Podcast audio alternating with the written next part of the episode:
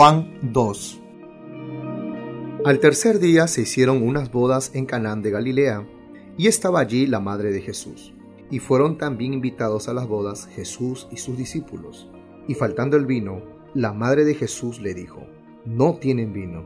Jesús le dijo, ¿Qué tienes conmigo, mujer? Aún no ha venido mi hora. Su madre dijo a los que le servían, Haced todo lo que os dijere. Y estaban allí seis tinajas de piedra para agua, conforme al rito de la purificación de los judíos, en cada una de las cuales cabían dos o tres cántaros. Jesús les dijo, Llenad estas tinajas de agua, y las llenaron hasta arriba. Entonces les dijo, Sacad ahora y llevadlo al maestresala, y se lo llevaron.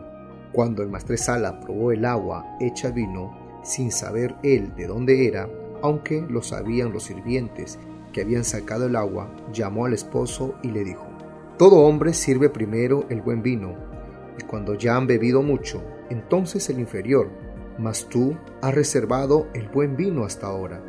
Este principio de señales hizo Jesús en Caná de Galilea, y manifestó su gloria, y sus discípulos creyeron en él. Entonces de esto descendieron a Capernaum él, su madre, sus hermanos y sus discípulos, y estuvieron allí no muchos días. Estaba cerca la Pascua de los judíos, y subió Jesús a Jerusalén, y halló en el templo a los que vendían bueyes, ovejas y palomas, y a los cambistas allí sentados.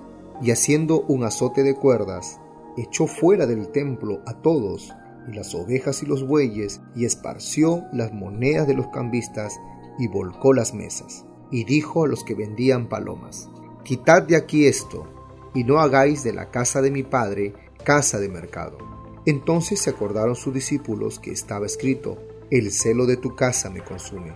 Y los judíos respondieron y le dijeron, ¿Qué señal nos muestras, ya que haces esto? Respondió Jesús y les dijo, Destruid este templo, y en tres días lo levantaré.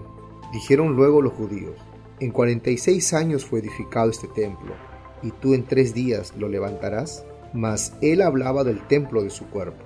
Por tanto, cuando resucitó de entre los muertos, sus discípulos se acordaron que había dicho esto, y creyeron la escritura y la palabra que Jesús había dicho. Estando en Jerusalén en la fiesta de la Pascua, muchos creyeron en su nombre, viendo las señales que hacía.